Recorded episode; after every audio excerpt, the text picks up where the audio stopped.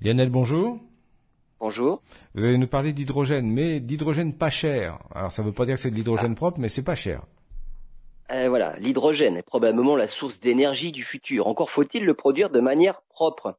Alors c'est ce que propose une entreprise américaine qui compte fabriquer de l'hydrogène neutre en carbone à partir de pétrole en utilisant des microbes. Le pétrole en question est en fait ce qu'il reste dans le fond des puits lorsqu'ils sont considérés comme épuisés et donc abandonnés.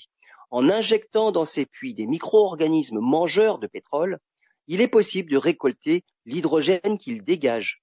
Alors le problème est que dans le processus, les micro-organismes dégagent aussi du dioxyde de carbone.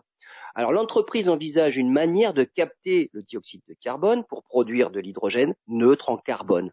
Mais cette façon de produire de l'hydrogène ne sera donc jamais verte. Hein. donc on ne parle pas d'hydrogène vert, mais seulement d'hydrogène neutre en carbone. Parmi les points positifs, l'entreprise assure que durant les premiers essais, la production d'hydrogène s'avère être trois fois supérieure à ce qu'on attendait. Les coûts de production d'hydrogène de cette manière pourraient être donc bien moindres qu'en utilisant d'autres processus.